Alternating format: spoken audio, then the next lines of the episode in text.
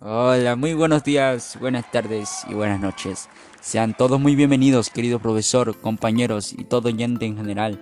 Mi nombre es Mauricio Paucar y yo seré el que comentará este podcast desde la emisora Rayo Trigocina. El tema de cual hablaremos el día de hoy en el podcast será sobre el ritmo y sabor del cajón peruano.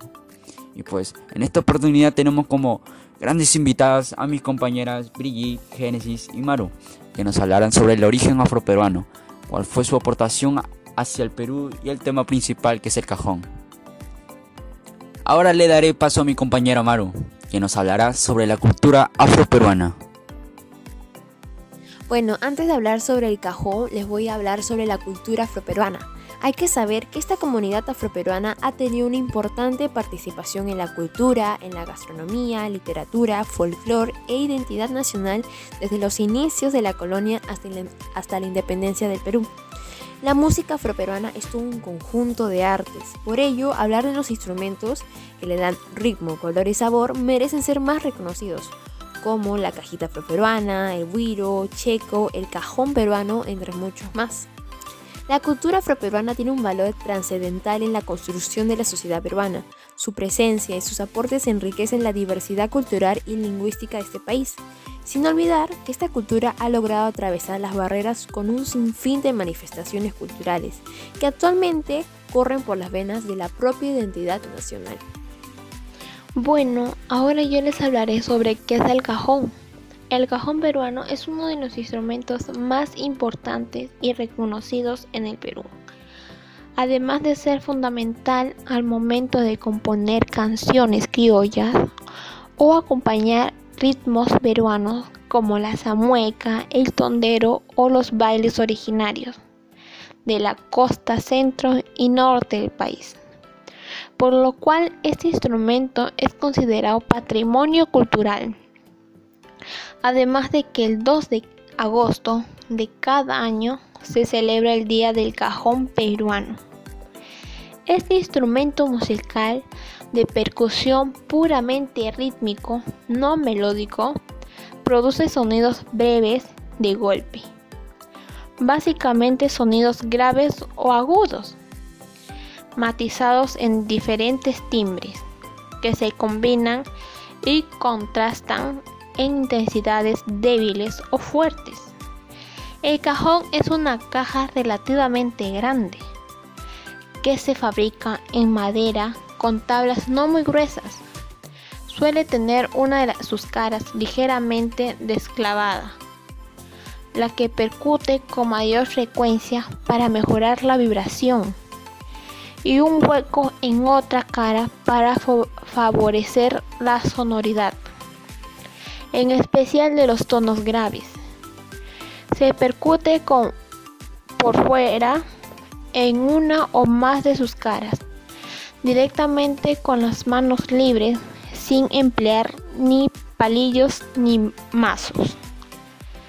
Normalmente el ejecutante se sienta sobre el cajón para tocarlo, más por comodidad que por otra razón. Muchas gracias Brigitte por enseñarnos más sobre el cajón. Y ahora, como tercera invitada tenemos a nuestra compañera Génesis, que nos hablará sobre la historia del cajón. La historia del cajón tiene su origen en los esclavos oprimidos y traídos desde África en el siglo XIV. A los esclavos venidos en Perú se les tenía prohibido tocar instrumentos, sobre todo el tambor, el que más dominaba.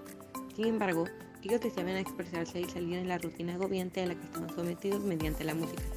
Es así que en su búsqueda de una forma de expresión artística, tocaban en cajas rústicas, pedazos huecos sacados de calabazones u otros artefactos improvisados que funcionaban como percusión.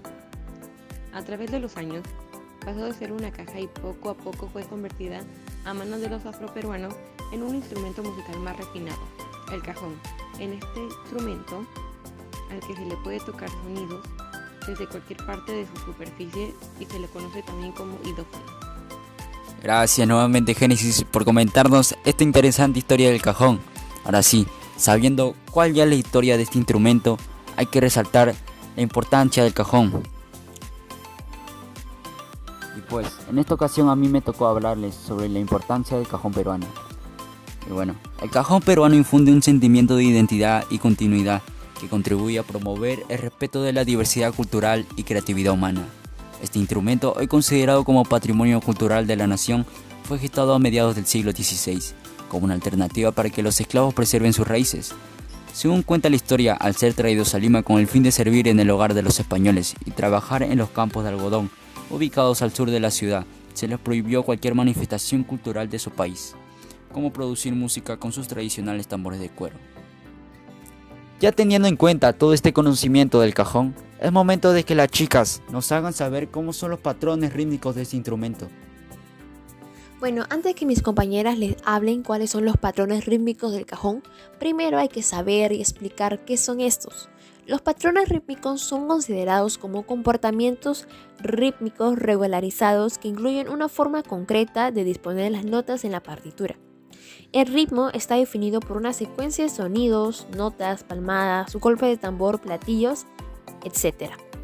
Los patrones rítmicos son la parte fundamental de los ritmos básicos del 4, ya que estos definen cada cuánto duran los compases y cuántos golpes tienes que hacer con la mano derecha por cada compás.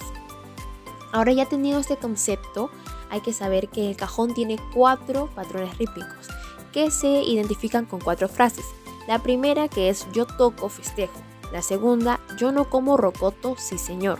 La tercera, a comer camote, sí señor. Y la última, pero por favor, un poco más de pan, por favor, un poco más de pan.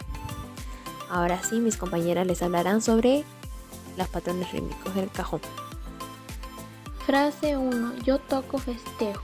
Para tocar esta primera frase, empieza desde la sílaba to y luego continúa pronunciando y tocando el resto de las sílabas hasta terminar la frase, para luego continuar con toda la frase una y otra vez. Se puede empezar con la mano con la cual te sientas más cómodo. Cada vez que estés tocando y pronunciando la sílaba, baja la mano hacia la parte media superior del cajón para que el sonido sea más grave y luego continúa tocando el resto de, la frase a cada lado superior del cajón. Frase 2. Yo no como rocotos y señor. La segunda frase se toca también pronunciando sílaba por sílaba. Primero toca la segunda parte de la frase, golpeando un extremo superior del cajón, luego el otro y así sucesivamente para producir sonidos agudos. Mencionando la otra parte de la frase, sí señor, y vuelve a tocar y pronunciar yo no como rocoto, tocando por encima de la parte media superior del cajón. Continúa tocando la frase completa, mezcla los sonidos graves y agudos. Frase 3. A comer camote sí señor. Para esta frase practica primero con las palmas, empieza con la mano derecha. Como primer golpe en la A, K y C siguiendo la misma rítmica practicando en diferentes superficies, percutiendo con tus manos alternadas izquierda, derecha. No te olvides de percutir y pronunciar las frases. Ten en cuenta los sonidos graves y agudos que generas en la frase. Sí, señor, es agudo el resto es grave. Diferencias los acentos es muy, es muy importante. Frase 4. Pero por favor, un poco más de pan. Por favor, un poco más de pan. Para esta frase se debe tener en cuenta los golpes percutidos con las manos alternadas, comenzando con la mano derecha y diferenciando los golpes graves y agudos. En este caso, la primera frase que dice, pero por favor, es golpe grave, y el resto en agudos, con caídas finales en graves. Con la derecha es muy importante también tocar y pronunciar a la vez para que entres en la rítmica. Bueno, en conclusión, el cajón ha llegado a todos los hogares y rincones del Perú, incluso agrupaciones a nivel mundial. Este, este, instrumento está presente en diversos géneros como el landó, el festejo, el alcatraz, el panalivio, el ingá, entre muchos más. El cajón es uno de los instrumentos nacionales con mayor presencia en la música internacional, por lo que es importante cultivar el cajón hoy en día, sobre todo porque ese instrumento ha trascendido en otros géneros musicales y resaltando que su origen es peruano. Y bueno, lamentablemente aquí culmina nuestro podcast del día de hoy. Muchas gracias por acompañarnos escuchándonos. No se olviden de apoyarnos compartiendo en sus redes sociales. Que tengan un buen día y como siempre, les habla su entrevistador favorito, Mauricio Paucar. Y nos encontraremos en un próximo podcast. Hasta la próxima.